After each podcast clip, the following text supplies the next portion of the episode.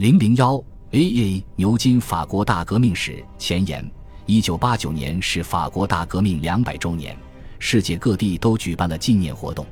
这些纪念活动的特点是规模大，当时就出版了数以百计的会议论文集和研究论著。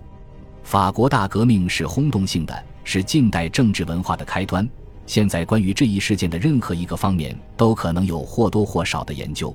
而这本牛津法国大革命史的出版，就是这次纪念活动成果的一部分。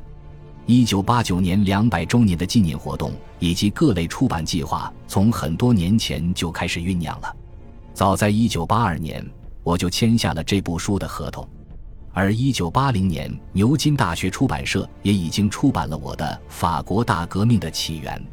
出版商决定让我承担一部范围更广的研究著作。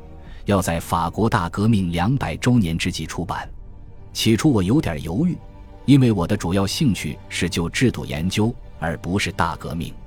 回想起来，从完成第一版开始，我就觉得就制度的瓦解和大革命不能混为一谈。但要完成一部以一七八九年为起点的历史著作，其挑战远远超出了我的想象。一九八九年，本书的第一版如期出版。十三年后，在第二版问世之际，我参考了两百周年纪念后十年间的研究论著，而且也增加了一个附录，介绍大革命的历史编纂学。中译本依据的就是第二版。我从未想过只写法国这场革命的历史。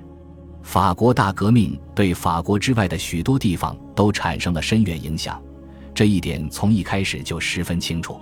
在十八世纪结束之前。大革命释放的力量早已渗入别的国家，而且也已经跨越了大西洋，影响到加勒比海的奴隶世界。这些也是我研究的一部分。我选择1802年作为大革命的终点，是因为拿破仑至少在几年内解决了三个使得大革命迟迟不能了结的问题：宗教、君主制和战争。